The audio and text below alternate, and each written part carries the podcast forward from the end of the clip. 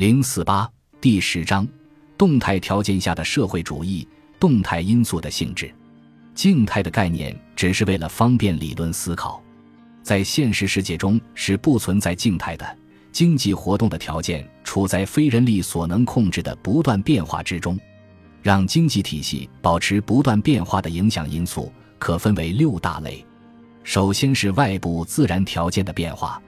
必须说明的是。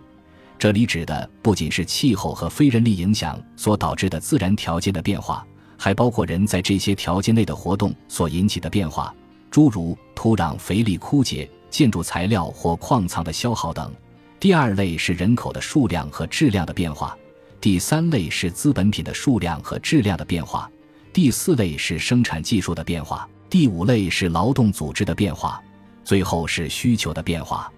所有这些引起变化的因素中，第一类是最重要的。为了进行讨论，我们不妨设想，社会主义社会能够控制人口和产品需求的增长，故而可以避免这些因素对经济均衡的威胁。若能做到这一点，则其他变化因素的影响也可以避免。但是，社会主义永远不可能控制经济活动的自然条件，自然不听从人的调遣。人却必须服从自然，社会主义社会也必须认真对待外部自然的变化，